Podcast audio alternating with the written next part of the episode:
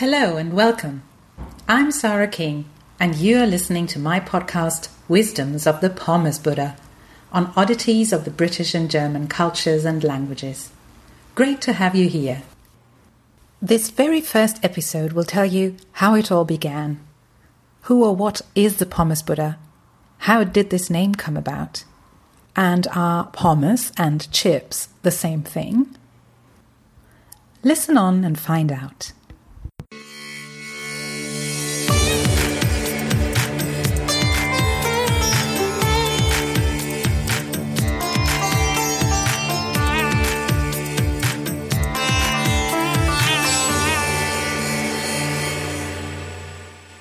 The Pommes Buddha is not, as you might suspect, the guru of some new type of religion in the style of the spaghetti monster. Rather, it is based on an acoustic misconstruction. When my English husband first came to Germany, he misheard the very German concept of the Pommesbude, chip shop, to mean Pommes Buddha, and mused what kind of a wondrous authority this ominous Germanic Buddha may be. Like a number of other words, the word pommes for chips or French fries comes from the French pommes frites, as they are also called on most German menus. In colloquial German, however, we refer to the fried potato sticks as pommes or fritten.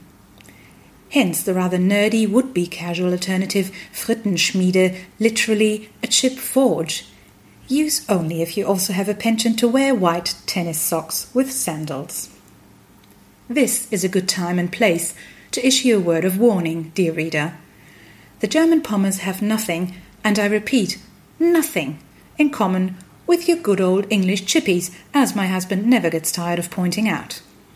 Somewhat larger in diameter than the average French fry, for my German readers who may be unaware, the kind that McDonald's or Burger King serve, they are neither mushy nor, to use the precise and more appropriate technical term, chippy enough for any self respecting English person to write home about. Even the larger, square and chunky Belgian variety, available at selected Pommesbuden at least in our western part of the country, does not elicit outbreaks of patriotic soppiness worth mentioning. So a call at the local fish and chip shop is first on any agenda when visiting La Grande Bretagne. Which brings me to the matter of chip accompaniments. But that's a whole other story, to be continued next week. The Pommes Buddha says, one man's pommes are another man's chips. That was it for today. Thank you so much for listening. You can read this text on my website www.pommesbuddha.com. If you liked this podcast, please do subscribe to it. Take care and hear you soon.